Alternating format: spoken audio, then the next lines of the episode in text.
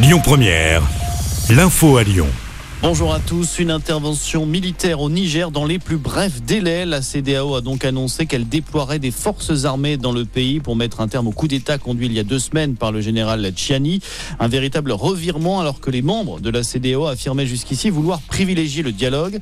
Euh, pour Jenna Boussissé, chargée de recherche à la Fondation pour la recherche stratégique, cette décision est une réponse à la détermination affichée par les putschistes. La junte a annoncé euh, hier également la nomination d'un gouvernement avec 21 euh, ministres. Donc euh, la junte semble privilégier la mise en place d'une transition euh, politique alors même que son action est condamnée par le reste de la communauté internationale. Donc il est très probable en effet que cette action ait incité la, la CDAO à envoyer un message fort à la junte en disant bah en fait nous sommes déterminée. Notre menace d'intervention peut être euh, concrétisée, d'où la décision de la CDAO. Et ce matin, Catherine Colonna, la ministre des Affaires étrangères, a demandé la libération immédiate du président Bazoum et le retour à l'ordre constitutionnel.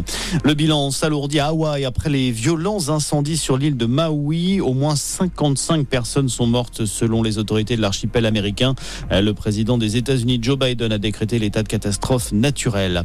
Dans le reste de l'actualité en France, on devrait en savoir plus cet après-midi sur le drame de Winsenheim dans le Haut-Rhin. La vice-procureure de la République de Colmar tient une conférence de presse à 15h. Elle reviendra sur les derniers éléments deux jours après l'incendie qui a fait 11 morts dans un établissement qui accueillait des personnes en situation de handicap. On sait déjà que le lieu n'était pas aux normes et n'était pas autorisé à accueillir du public. Et puis l'inflation continue de ralentir en France. Les prix à la consommation ont augmenté de 4,3% sur un an au mois de juillet contre 4,5% au mois de juin. Chiffre publié par l'INSEE. Voilà pour l'essentiel de l'actualité. Merci d'être avec nous. Écoutez votre radio Lyon Première en direct sur l'application Lyon Première, lyonpremière.fr et bien sûr à Lyon sur 90.2 FM et en DAB+. Lyon Première